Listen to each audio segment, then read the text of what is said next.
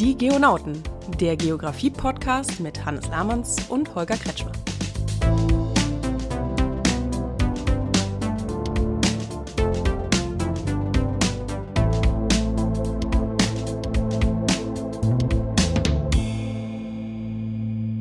Hallo Hannes, wie ist es?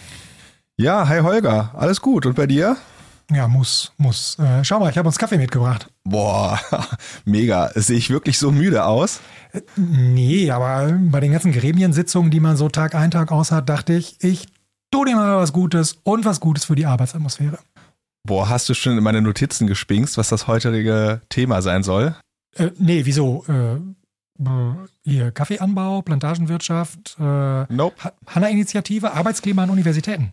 Nee, aber mit Klima bist du schon ziemlich nah dran. Ich habe mal hin und her überlegt und dachte mir nach unserer Klima- und Klimawandeldiskussion, dass wir uns doch mal genauer den Raum anschauen sollten, wo das Ganze stattfindet. Und deswegen, padam, padam, meine Damen und Herren, heute für Sie exklusiv im Podcast überall live on air die Atmosphäre. Echt jetzt? Air und Atmosphäre. Den hast du nicht liegen lassen können, oder was? Nee, konnte ich nicht.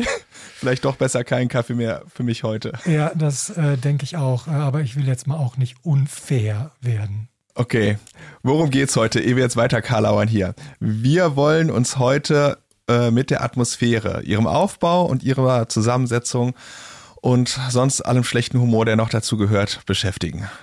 Also die Atmosphäre, aber die ist uns doch jetzt auch schon ein paar Mal über den Weg gelaufen. Bei Carol gibt es die Atmosphäre, Wetter, Witterung, Klima findet in der Atmosphäre statt. Kann es da noch mehr geben? Ja, genau das ist es. Es klingt so trivial und sicherlich kommt uns äh, schon einiges bekannt vor.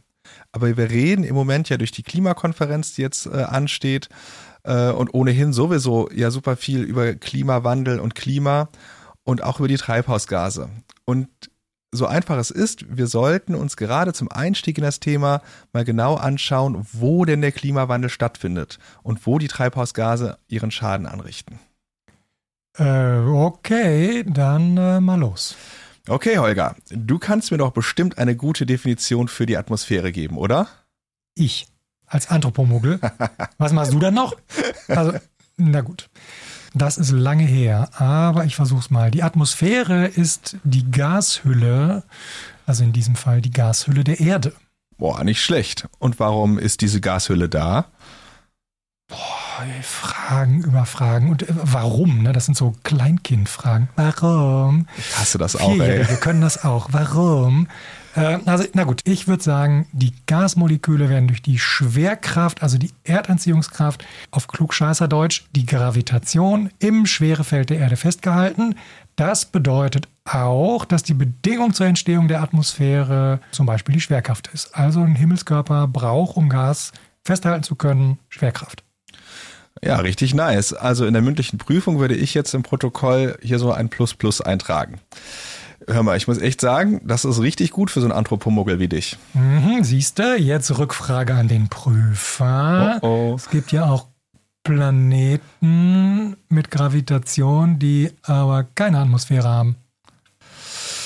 Uh, äh, Tiefschlag. Jetzt muss ich mal ganz äh, in den Untiefen meines Grundlagenwissens kramen. Ähm, Fürs Protokoll vertiefende Nachfragen werden von Herrn Lahmanns zwar beantwortet, die Luft wird aber ganz schön dünn.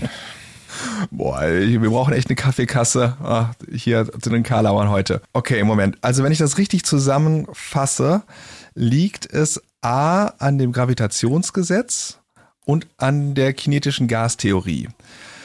Die lange Fassung, also quasi den Director's Cut, könnt ihr zum Beispiel im Buch Klimatologie von Lauer Bendix nachlesen. Ich mach's jetzt mal nach Westentasche in aller Kürze. Also ein Planet braucht A eine ausreichende Masse, um genügend Gravitation zu haben, um die Atmosphäre halten zu können. Das haben wir schon besprochen.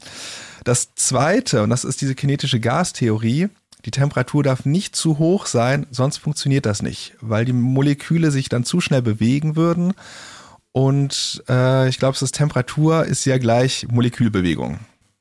Tanz der Moleküle, oder was? Yep. Danke für diesen traumhaften Ohrwurm. Ähm. also Planeten, die zu nah an der Sonne sind, können wir jetzt mal zusammenfassen, da geht das nicht. Die haben also keine Atmosphäre. Ja, ganz vereinfacht gesagt schon. Beziehungsweise zum Beispiel der Merkur, der ist ja der sonnennächste Planet, der hat, ist ziemlich heiß und hat eine sehr geringe Masse und der kann nur leichte Gasmoleküle für eine gewisse Zeit halten, also nicht dauerhaft. Also diese Moleküle entweichen halt auch dann irgendwann ins Weltall. Na toll, alles wieder viel komplexer. Willkommen in der physischen Geografie. Das ist alles gar nicht so einfach. Mm, genau, deswegen äh, didaktische Reduktion. Ich würde sagen, wir bleiben als Geonaut noch einfach mal bei der Erdatmosphäre, wo wir so uns ein bisschen besser mit auskennen. Das äh, wäre mir auch ganz lieb. Da kann ich nämlich wenigstens mit Halbwissen glänzen, wenn ich da jetzt nicht äh, schon so ganz fit bin. Also ich fasse das nochmal zusammen. Äh, die Erde hat eine Atmosphäre, weil sie eine ausreichende Masse hat. Genau. In günstiger Entfernung zur Sonne liegt, also nicht zu heiß ist, nicht zu kalt. Und sie ist daher in der Lage, permanent auch größere Gasmoleküle festzuhalten.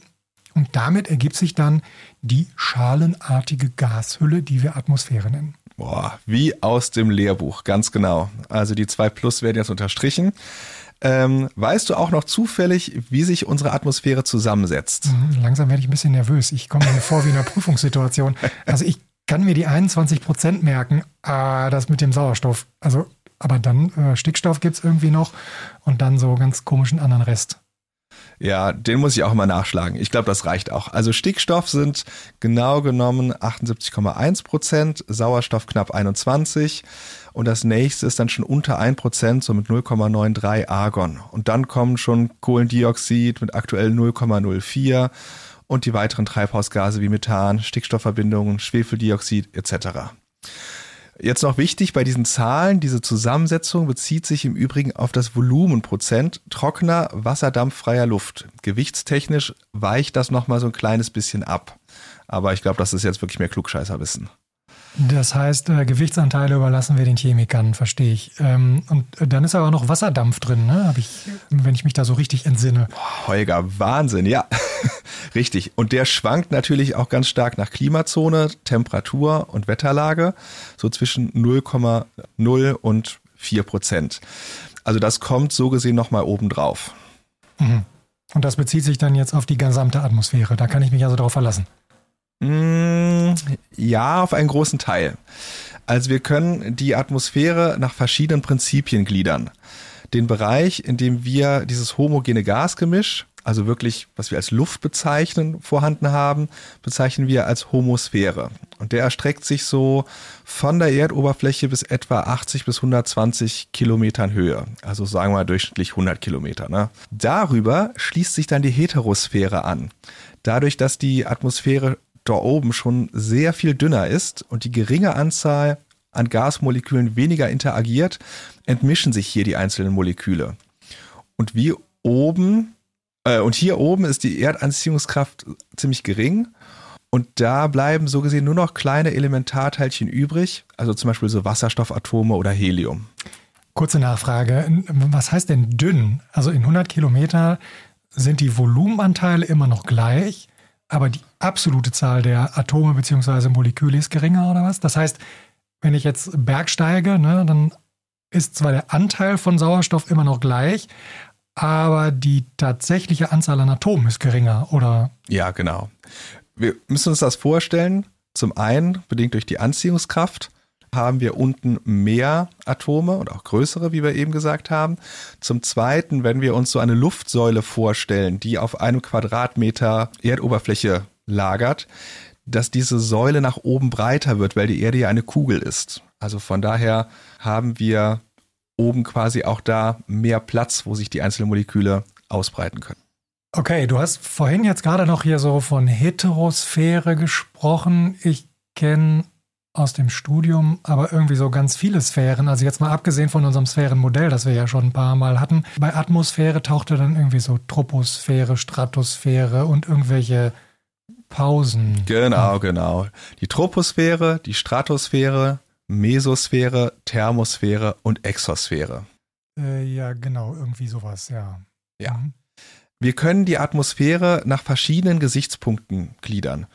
Wie eben schon als erstes erwähnt, nach dem Gasgemisch. In der Homosphäre haben wir eine einheitliche Zusammensetzung bis zu etwa 100 Kilometer Höhe und darüber halt die Heterosphäre, wo wir nur leichte Atome nach Masse getrennt, also entmischt vorfinden. Dann können wir die Atmosphäre nach ihrer Ionisierung äh, unterteilen. Also bei uns unten ist die Schicht der Neutrosphäre mit neutralen, also nicht ionisierten Gasen darüber ab so etwa 90 Kilometer, 100 Kilometer Höhe, bedingt durch die ionisierte UV-Strahlung äh, der Sonne, haben wir geladene Teilchen und darüber ist dann nochmal die Protonosphäre.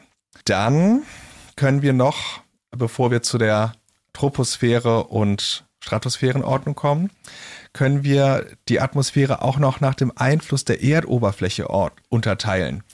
Das heißt, wir haben eine Schicht, wo die Luftpakete noch durch die Reibung der Erdoberfläche eine Ablenkung erfahren. Das ist die sogenannte Pedosphäre und die wirkt bis etwa 1,5 Kilometern Höhe. Darüber liegt dann die freie Atmosphäre, wo wir dann keinen Einfluss durch Trägheit, Reibung der Erdoberfläche haben bei der Erdrotation. Das ist wichtig, wenn wir uns zum Beispiel ähm, Druckgebilde in der Höhe oder in Bodennähe anschauen. Das vierte, zu guter Letzt und auch so gesehen die geläufigste Einteilung basiert auf der Temperatur.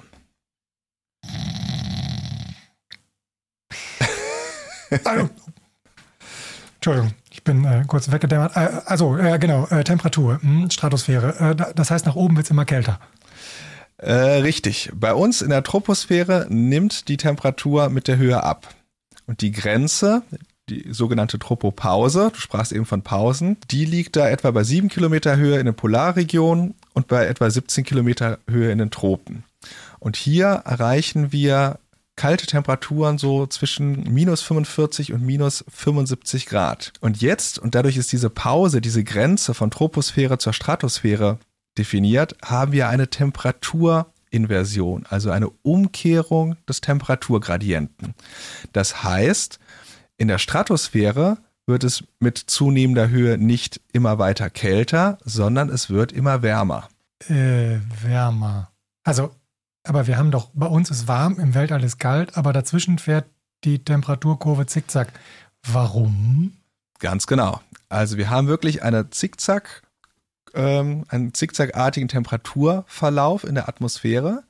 In der Troposphäre geht Energie beim Aufstieg von Luftmassen verloren. Also die Luft kühlt ab, wenn sie aufsteigt. In der Stratosphäre spielt das keine große Rolle. Da verursacht das Ozon, also das UV-Strahlung aus dem Sonnenlicht absorbiert und dabei die elektromagnetische Strahlung in Wärme umwandelt, einen Temperaturanstieg. Also es wird immer wärmer und die Stratosphäre, die reicht so bis etwa 50 Kilometer Höhe. Darüber, zwischen 50 und 90 Kilometern etwa, liegt die Mesosphäre. Dort gibt es kaum noch Ozon und demnach wird es alles wieder kälter. Und dann auf etwa 90 Kilometer Höhe bis so 500, 600 Kilometer erstreckt sich die Thermosphäre. Und hier ist die Luft super dünn und die Temperatur steigt nochmal exponentiell an. Und das ist auch dann die Schicht zum Beispiel, wo die Sternschnuppen drin verglühen. Und dann zu guter Letzt kommt darüber die Exosphäre, wo die Atmosphäre einfach so langsam in das freie Weltall übergeht. Okay, das waren jetzt relativ viele Angaben zu Höhen. Also ich komme noch mit bei 8848 Meter Höhe des Mount Everest. Da sind wir aber noch in der Troposphäre. Ganz genau, ja. Dann kommen die Flugzeuge, so 10 Kilometer Höhe bis 12 Kilometer. Da sind wir je nach Breitengrad noch in der Troposphäre oder schon in der unteren Stratosphäre? Ja, richtig. Also so manche Überschallflugzeuge, die fliegen auch so 15 bis 20 Kilometer hoch, also wirklich definitiv safe in der Stratosphäre. Und dann passiert erstmal so verkehrstechnisch lange Zeit gar nichts. Ne? In der Thermosphäre kommen irgendwann so zwischen 150 und 300 Kilometern Höhe die ersten Satelliten. Und diesen Bereich äh, bezeichnet man in der Raumfahrt, das muss ich mal nachschlagen, äh, als Low Earth Orbit, also LEO, LEO oder Very Low Earth Orbit. Und man muss sagen, aber viele so zum Beispiel Kommunikationssatelliten, die fliegen nochmal deutlich höher auf so 35.000 Kilometer Entfernung. Also wirklich weit, weit draußen, ohne jegliche Atmosphärenwirkung. Okay, ich habe ja auch gelernt, dass die Schwerelosigkeit in der ISS entsteht, weil man quasi immer runterfällt. Also man ist gar nicht in der Schwerelosigkeit. Aber egal, das äh, muss uns ja an dieser Stelle jetzt auch nicht interessieren.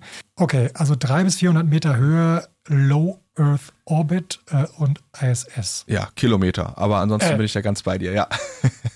Und äh, so manche Jecken, wie, wie heißt der nochmal hier? Felix Baumgärtner, Baumgartner, der da 2012 äh, aus dem Ballon gesprungen ist. Ich meint, ne, man gönnt sich ja nichts, 40.000 Meter Höhe. Das ist ja auch schon mal ein ordentlicher äh, Jump, den er da gemacht hat. Ja, was der wohl für Klamotten anhatte, aber ist ja auch egal. War ja ein Fehlstart, er ist ja übergetreten. Hat ja irgendwie nicht gezählt. Ich, also ich bin da nicht mehr mitgekommen, aber äh, trotzdem beeindruckend, ne? lange hochfliegen und dann da runterspringen, das ist schon eine Ja. krasse Nummer. Ich hoffe, der hatte auf jeden Fall gute Sonnencreme bei seinem Stratotrip dabei und äh, ja, wahrscheinlich musste er sich ordentlich was Warmes überziehen, als er in die Troposphäre kam. Speedo, Winterjacke und alles wieder zurück. Also bei dem ganzen Fahrtwind, ja, da ist dem bestimmt trotzdem kalt gewesen. Äh, wo kauft man diese Klamotten? Frage ich mich an dieser Stelle. Vermute nicht beim Outdoor-Ausrüster deines Vertrauens. Keine Ahnung, vielleicht reicht da auch so eine alte Zeitung. Ich kenne das vom Fahrradfahren früher. Ne? Da hat man sich eine alte Zeitung unter das Trikot gesteckt, damit der Fahrtwind äh, einen nicht so auskühlt. Aber ich könnte mir vorstellen, dass der schon ein bisschen was Dickeres anhatte. Ja, wahrscheinlich, ja. Ich glaube, äh, Holger, es ist Zeit zum Ende zu kommen. Das führt sonst zu nichts mehr hier. Ja. Ähm, Wir willst du- schweifen ab, wir schweifen ab. Ja, ja, ich werde das mal recherchieren, äh, wo man solche Klamotten für 40.000 Meter Höhe kriegt. Ähm, willst du noch mal kurz zusammenfassen, was wir hier inhaltlich äh, Wertvolles doch äh, besprochen haben heute? Ich versuch's, ich versuch's. Ähm, die Atmosphäre ist also die Gashülle un- unseres Planetens und die besteht aus Stickstoff, Sauerstoff, Argon und so ein bisschen Treibhausgasen, die ja äh, vielleicht noch eine Rolle spielen in einer weiteren Folge bei uns, weil die ja doch nicht so ganz unwichtig sind, auch wenn sie ähm, ja eher so einen kleinen Anteil So viel Gedrisse um 0,04 Prozent, also ne? Ja, ja, das, ist- stimmt, das stimmt. Wir können sie, die Atmosphäre, nach äh, verschiedenen Parametern gliedern. Ähm, nach Temperatur, das ist so die gängigste, mit der Troposphäre, Stratosphäre, Mesosphäre, Thermosphäre, Exosphäre und den kleinen Pausen dazwischen. Ich würde sagen, bestanden. Pass auf, dass du nicht abhebst. Oben wird die Luft dünn, ne? Äh, ja, dann sag ich mal bis nächste Woche. Ich gehe jetzt mal durchatmen. Mach's gut, ciao.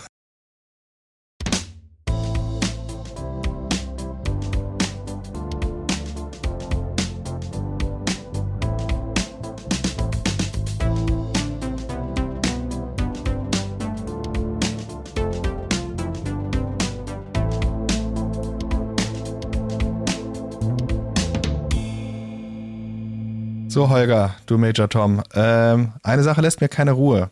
Äh, du hast gesagt, ISS ist bei so 300 bis 400 Kilometern. Da sind wir noch in der Thermosphäre. Das heißt, sie sind gar nicht richtig im freien Weltall. Das finde ich ziemlich deprimierend.